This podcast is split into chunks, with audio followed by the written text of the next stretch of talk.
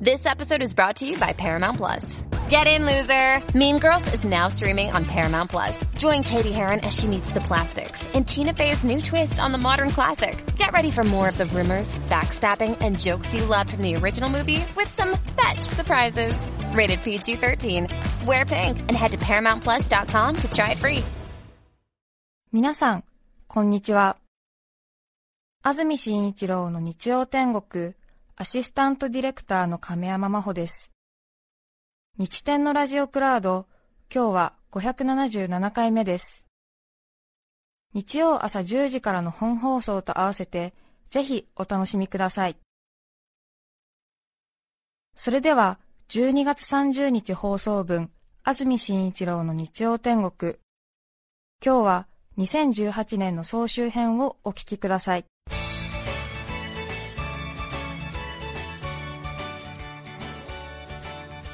今日は今年最後の放送です。いつもこの時間はゲストの方をお迎えしていますが今日は特別企画2018年の総集編をお送りします。日曜天国の公式ツイッターやラジオクラウドの再生回数をもとに独自の指数でランキングを作成。今年リスナーの皆さんの心に響いた放送とはベスト7をカウントダウン形式でご紹介します。では早速参りましょう。まずは第7位。I love Germany. スペインロケから帰国する際ドイツの空港で乗り継ぎに失敗したエピソードです。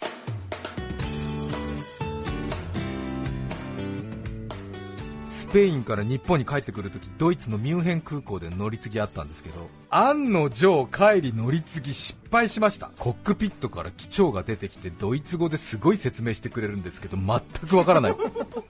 ミュンヘンが夜の12時半過ぎですもんね。知らないところで夜中に着いて知らない人にどこか連れてかれるっての怖いね。しかも初めてのドイツ人で。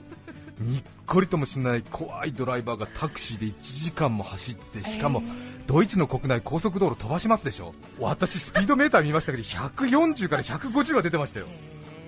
ふーと思って後部座席でもどれぐらい行くのかな？みたいな。I love Germany みたいなこと。を とりあえず言っといてね。機嫌取ってね。そうですね。それで1時間ぐらい走ったのかな。で真っ暗な中降ろされて、で幕張メッセみたいなちょっと無機質なこう大きな建物が本当見渡す限り20棟ぐらい建ってんのかな。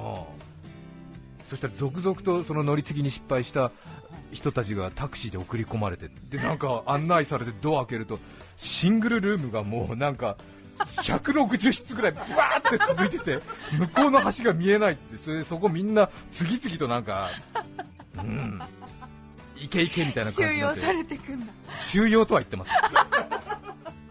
それでちょっとねドイツのホテルマンの方なんですけどねネーヒストみたいな言われてネーヒストヤパンって言われて俺のことかみたいな。いやなんつってね。ルームナンバー182なんつってヤーパンネーヒストアインツァハツバイ182あずみ天候天候だよ。もう本当怖い。大きな声でドイツ語で呼ばれてごらん。怖いから。でドイツで結局18時間ぐらい時間潰さなくちゃいけない、聞き取れるドイツ語をまず書き出してみましょうみたいなこういうシチュエーションの時。どうやらこういうシチュエーションの時はネーヒストと呼ばれますって言われてでネーヒストと言われた時はやーっと大きな声で返事をすると若干向こうが愛想よくなりますみたいな。断片的。断片的だけどでもこうやってあれでしょ？金田一春彦先生もこうやって覚えたわけでしょ？思います。金田一京介先生か。みんなそうだとそうでしょ？思いますアイヌ語を初めて習得した時はね、もうこれはなんだって言ってこれがなんだって言われて紙を見せてそのアイヌ人の人がそうやって言ったらそれを書くわけだよねそうやってジョン万次郎もやったわけでしょ？私もやった。みんなやった。やった もそうう絶対忘れないねヒスト 続いて参りましょう。第6位。薩摩藩の新たな試み。鹿児島の駅前で見かけた全国でも珍しい光景に大興奮。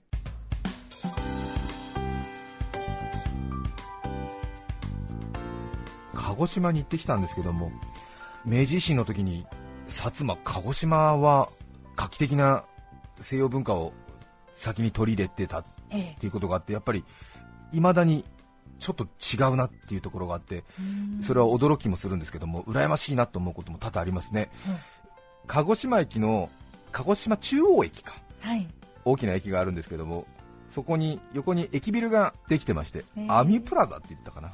大体そういう商業ビルには必ず大きな立体駐車場がついてたりするんですが、はい、そこのアミプラザもご多分に漏れずアミプラザ東駐車場っていう大きな8階建てぐらいの立体駐車場があるんですね。一つものすごく大きな看板があってアミプラザを見上げるとまずそれが目に入るような看板がちょうど2階ぐらいのところに大きくかけられててそこ何かなと思うと電光表示板なんですよ。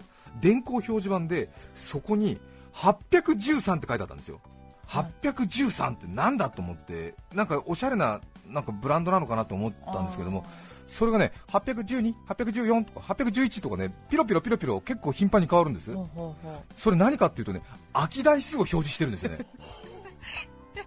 見たことないですよね。見たことないですね。ちょっとね駅ビルでなんか食事してでまた出てきたんですよね。そしたら今度805ぐらいになっちゃうのかな、それでいちいち見ちゃうんだよね、やっぱりね。見ちゃいますね、うん、私も飛行機1便ずらしてもう一度アミプラザに戻ったよね、そしたら812になってたから、需要が安定してるっていう、その辺なんですね、うん、2時間ぐらいはあの時間経過あったんだけど、安定してるみたいなことがあったですね。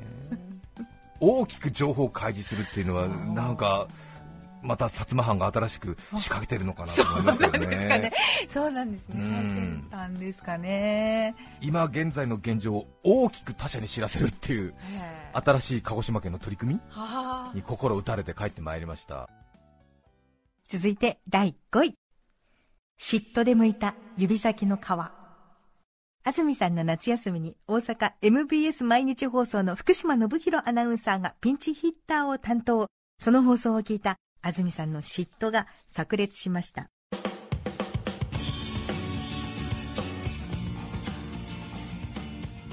ピンチヒッターってね、え。ー、何々さんが夏休みを取ってるんで今日はピンチヒッターの何がし何太郎です。よろしくお願いします。というような放送がよくあるわけですけれども、はい、本当にピンチヒッターっていう言葉を理解してるのかな君は？というね。そういう私はいつも心穏やかではないわけです、はあ。本来は打席に入る人が何らかの理由でチャンスなのにヒットを打ちそうにないから代わりにバットを託される人がピンチヒッターですよね。なので私は大阪から福島君に来てもらって。一方これも忘れてもらったら困るんですけれども将来を嘱望されてる若手が代わりに自分の普段やってることをやるっていうことはどうですか？もういても立ってもいられないわけですよね。なんか私も当日いろいろな人から意見聞きましたけども関西で活躍されてる福島さんがね安住さんの番組呼ばれてどうなんだろうドキドキするなんてね、言ってますけど私なんてドキドキするなんてそんな日じゃありませんからね。あら正直。もう夏休みどころの騒ぎじゃありませんから。あらま大変ですよもう。そうでしたか、え当然福島さんにうまくやってもらいたいという気持ちはありますよ、自分が呼んだんですからね、そうですよね、それはそうです。よ。でもあんまりうまくやられても困るわけですよ、そのタイムリーヒットもホームランも打ってほしいけれど、はい、あんまりバカすか打ってもらっちゃ困るわけだよね。できればホームラン性の当たりを飛ばすんだけれども風に流されて大ファールとかね。ああ惜しい。やっぱりダメだったかみたいな。感じを希望してたのに先週聞いた皆さんどうですか？めちゃくちゃ打ってたでしょ。聞いてて嫌になっちゃったもん。私を休ませろ。ちょうど右手の人差し指の指先のところにちょっとねこうささくれがあったんですけど自分でもやっぱりびっくりしましたね。指先の皮をねベロベロ剥いてたの。ちょっとこれ見て。こんなに剥いてるの。真っ赤な中の肉が見えるくらい人差し指の先端の皮を嫉妬で剥いてたんだ。福島君の才能に対する嫉妬で剥いた俺の皮だよね。この皮をね大阪に送ろうと思ってます、ね、やめて。続いて第4位。全国醤油品評会。日本醤油協会の醤油大使に就任した安住さん。醤油の審査について大使目線で語りました。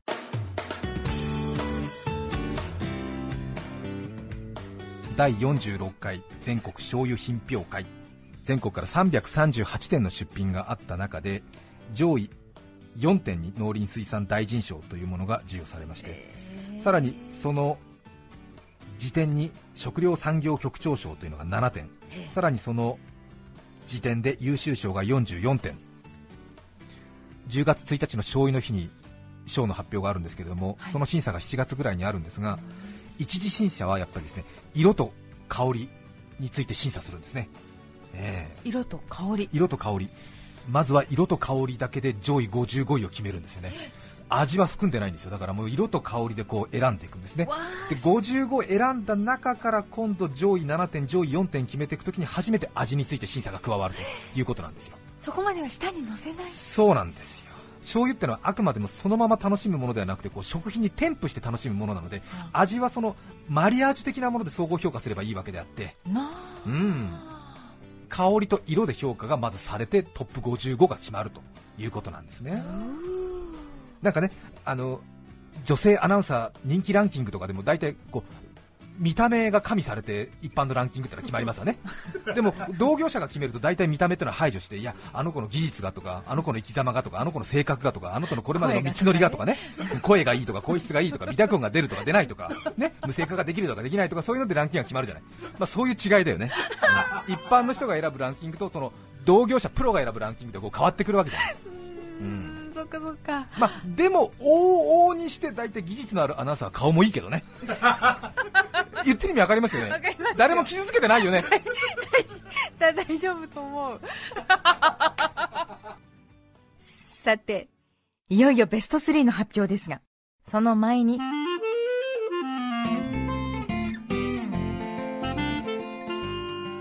中継コーナーお出かけリサーチでは今年50のお出かけスポットを紹介しました5月13日には埼玉県内の男子校合唱部による合同演奏会の会場から中継。その模様をお聞きください。埼玉県高等学校男性合唱団合同演奏会をご紹介します、はい、埼玉県内には今も男子校が多く男性合唱団として全国の合唱コンクールでも上位入賞している強豪校揃いです今日は県内の5つの男子校が集まって無料で演奏会が行われます。で今はですね最後の全体合唱のリハーサル中ということでステージの上に皆さん集まってもらってます、うん、144人全員での合唱を少し聞かせていただきます。もう埼玉のさ進学校に通ってる男の子ばっかりでしょ？そうです。すごいね。はい。では聞いてください。合唱曲「最たら節」です埼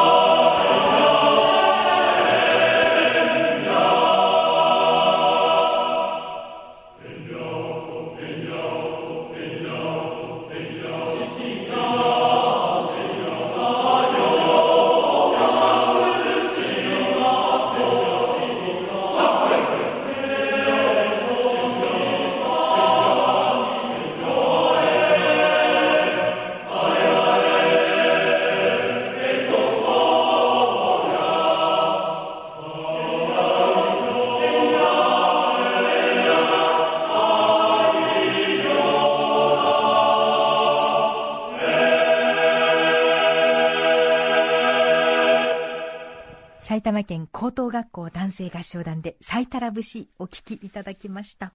さて今日はいつもと趣向を変え、2018年の総集編をランキング形式でお送りしています。続いて第3位。限りなく1分に近い徒歩2分。1月28日のゲストはマンションポエムの名付け親フリーライターの大山健さん最新作を披露してくださいました。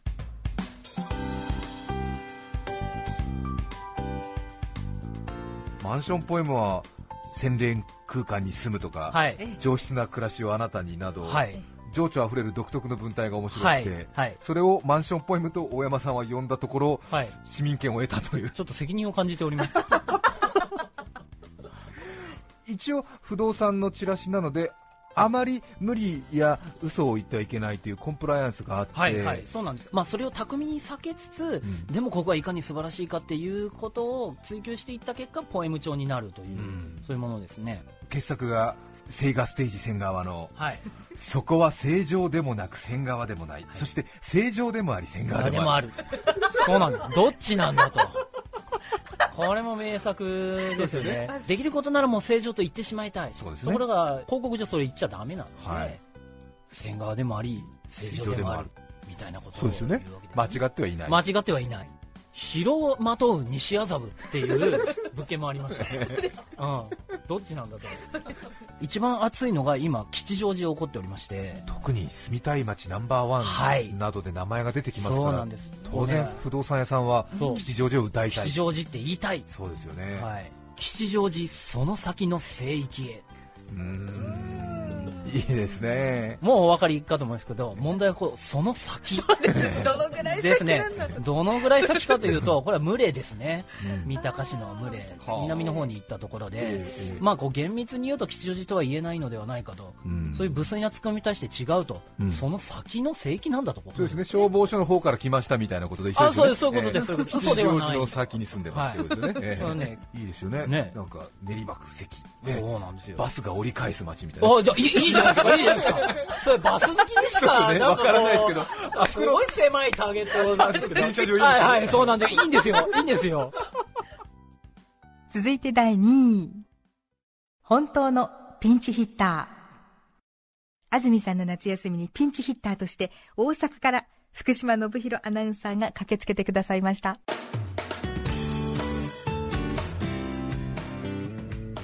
大阪のですね、えー、あの MBS の社員たちもみんな本当不思議なもんで応援してましてですね、ええ。ー、頑張ってこいよ行ってこいよっていう、本、当、出征するような気持ちで。出征ですか、本、当、そう。びっくりしました。本当に。戦地に送り出される感じ、もうあの万歳万歳で送られまして。TBS ラジオっていうのはどういう位置づけなんですかね。まあそうですね。それだからこそどんどんまた余計恐怖心が出てくるんですよ。僕は言ってもあれですよ来いと言われたから来た状態ですから任命責任があると思ってきてるんですよ。だから自分に責任はないと思っている部分も多少なりともありましてただ問題なのはあれですよ。商品券を受け取っちゃってるんですよ。例のやつですね、ええ、安住さんは私がその同じ系列の放送局ですからギャラを出すギャランティーを出すわけにはいかないので、ね、それじゃあということで個人的にお礼の気持ちというのを形で表さなきゃだめだっていうので、商品券をご用意くださっていて、うん、どんなものかと思って本当かなと思いながら来たら ありましたよ。本当だ。ええ、見ました？現物は。ちょっと出しましょうか。ほら見てくださいよこれ。こんにゃく。こんにゃくですよ。あのすごい。すごい。ね百貨店の綺麗な包装紙が巻いていますけど、そうですね。本礼というのしがみがかかっていて、はい、薄い鉛の板が入ってるぐらいの重さがこうグッと。昨日 TBS が用意してくださったホテルの部屋で一人でこれ開けて、ええ、どうでした？ええ、鉛でした。鉛でしたね、ええ、精神的な鉛でしたね、ええ、そうですよね、ぐっと文鎮が今心の上に乗っかってるような感じでドンって押された感じがしてあららららと思いまして。これが先渡いけないと思って。先に渡されるってこういうことかな、はい、ええ、もう布団の中にすぐ潜ってかぶりまして、ええ、とりあえず寝ようとりあえず寝ようと思って。何も考えないでいいようにルービックキューブを買ったんですよ。でそれをそら、ね、面を揃えてる間はもう本当に色の動きしか頭の中にありませんからそっちに集中することで、えー、できるだけこのことをもう、うん、忘れよう忘れようとしてたんですけど、それを大阪に置いてきちゃったから。さあ2018年の総集編ランキング第1位は。ハロウィーンの憂鬱。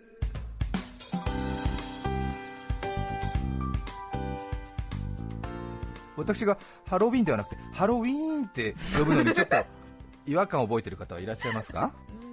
ちょっと0.07秒か長すぎやしませんか？ハロウィーンですか？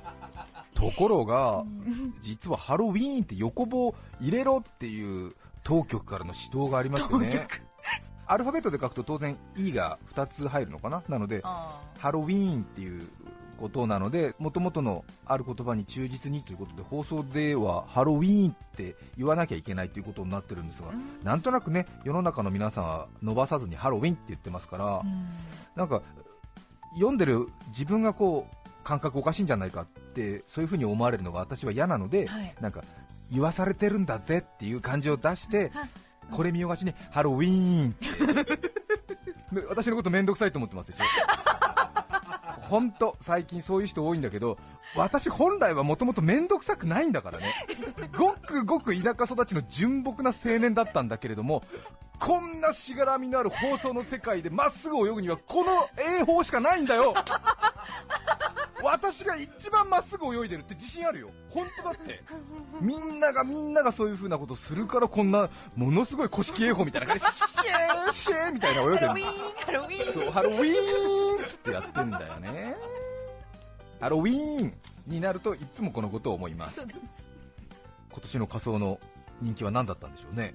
ね私も音楽番組をたまに担当するんですけど黒柳徹子さんがお姫様やってるからお前もちょっと過激なやつやってくれないなんて言われてバカ殿になるってことになってね。きつかったなと思って。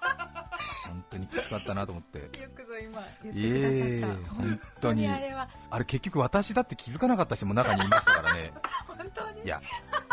それで安住がバカ殿やるってなってそしたら皆さん思う存分実力発揮してメイクさんとかもすごい色はこの白じゃないですねみたいな。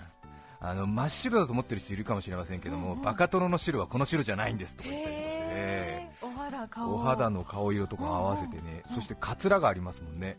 カツラのその外箱を見ると、はい、えこれ使っちゃいけないんじゃないの？っていうようなそのここだけの話ですけど、多分違うかもしれないんですけどもなんかその箱の書き方の感じ見るとこれ本物のバカ殿のとこに行くやつじゃないっていうカツラが来ててこれはダメだろうっていう。これはこれは本物の人のところに行くものの一部じゃないみたいな。多分本物と推定されるカツラですからね。見事なバカ殿でございましたね。以上2018年の総集編ランキングをお送りしました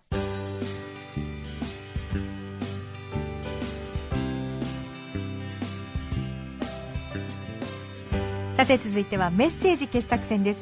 今年もリスナーの皆さんからおよそ4万1000通のメッセージをいただきました。ありがとうございました。番組でご紹介したのは540通。その中からえりすぐりの5通をお聞きください。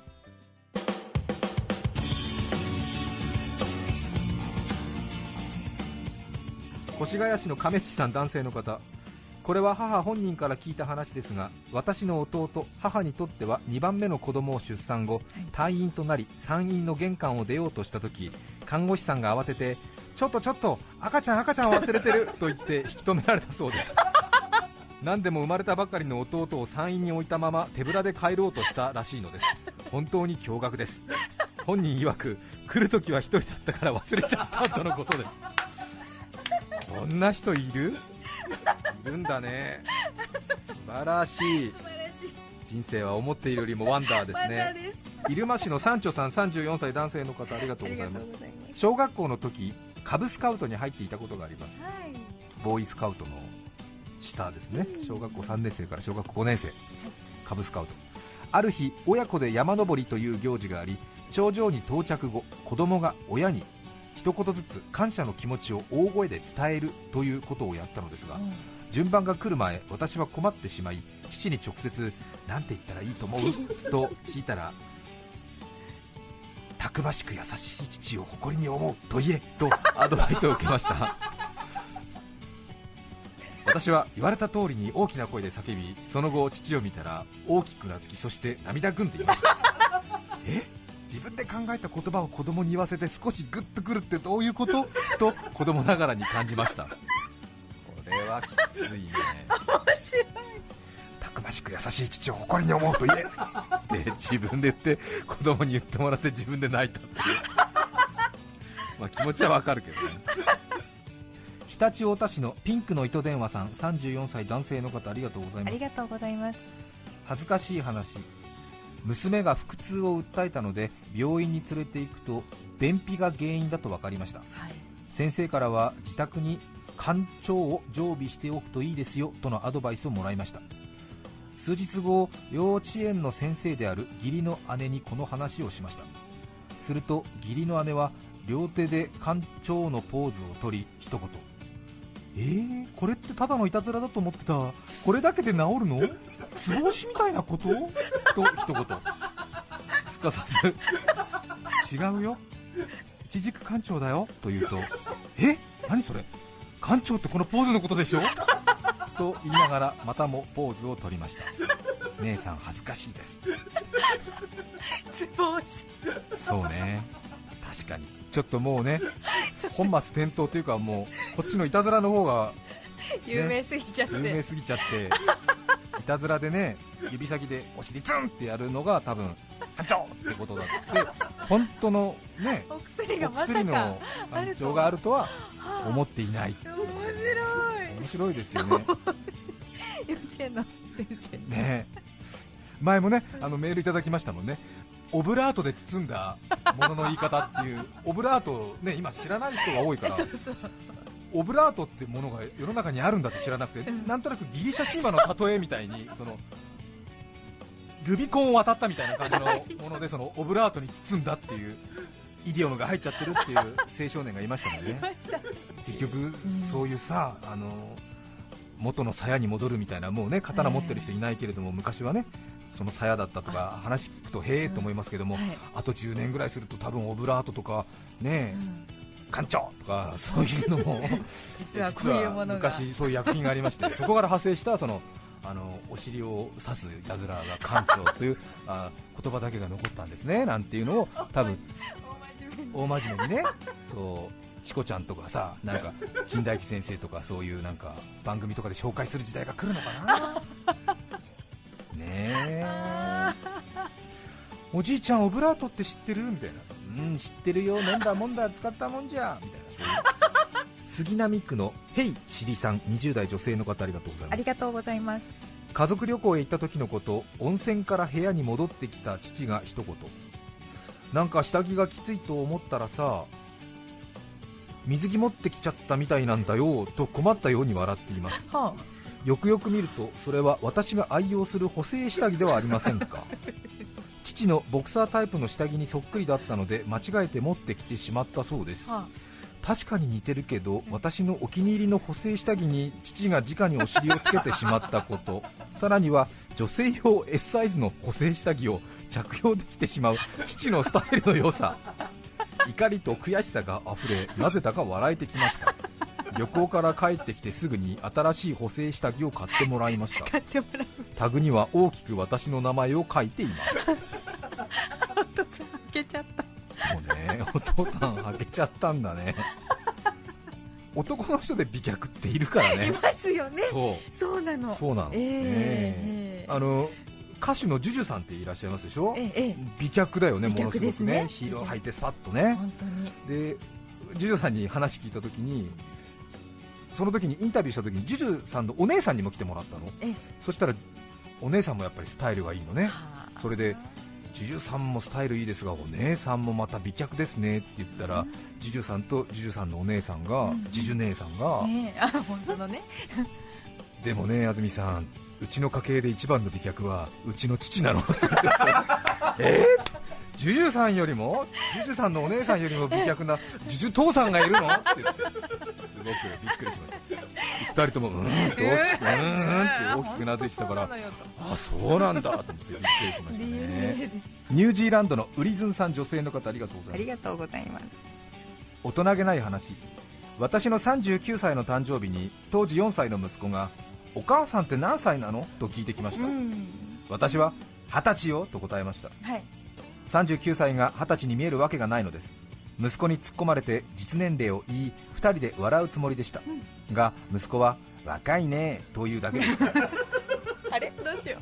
ある日保育園へ迎えに行くと息子が50代くらいの保育士さんにお母さんね二十歳なんだよと話しかけているのが見えました、保育士さんはちょっと黙りよーく考えてごらん。あなたは今4歳でしょ？お母さんが20歳なら何歳の時に生まれたの？ともう一人の保育士とともに息子を囲んで説得をしていたのです。息子はあまり話が飲み込めないようで保育士を交互に見上げながらただ笑っていました。母子の面白いやり取りを正論で潰しにかかる保育士に私は大人げないなと思ったものです。翌年四十の誕生日を息子はお母さん21歳おめでとう。また翌年お母さん22歳の誕生日おめでとう。さらに23歳おめでとう。そうです。息子は私の冗談を毎年更新していったのです、え。ー、我が子は算数は得意でしたが総合的な思考力は未熟だったようで8歳の時本気でまずいと思いました。息子が私の架空の年齢を誰かに言ったらみっともないし、うん、それを信じている息子もアホだと思われます。そうねそうね。あのね私は24歳じゃなくて本当は43歳なんだよ。ポカーンとした表情をしていた息子は、はい、口を蝶ネクタイの形にして泣き出しました。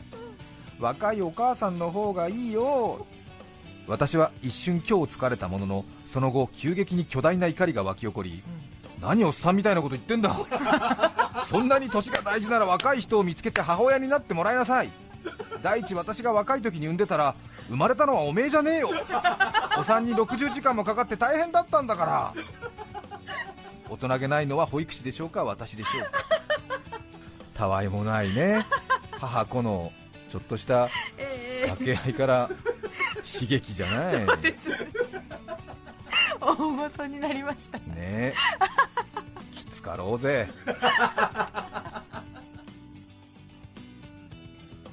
2018年のメッセージ傑作選えりすぐりの5通をお聞きいただきました。本当に面白かったですよねふと一人になった時など思い出し笑いをしたこと数えきれません。ありがとうございました。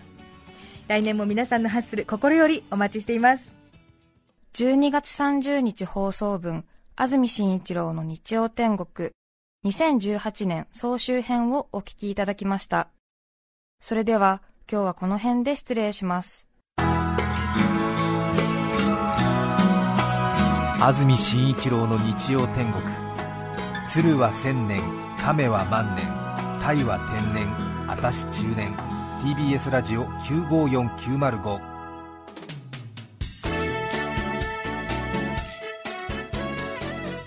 さて来週1月6日のメッセージテーマは2019年私の目標。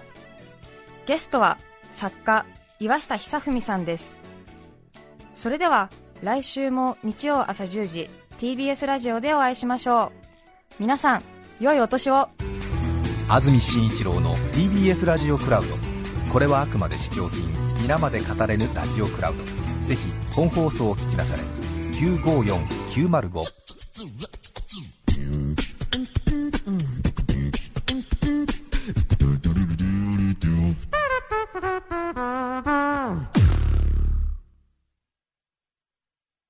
カルプ D プレゼンツ川島明の寝言。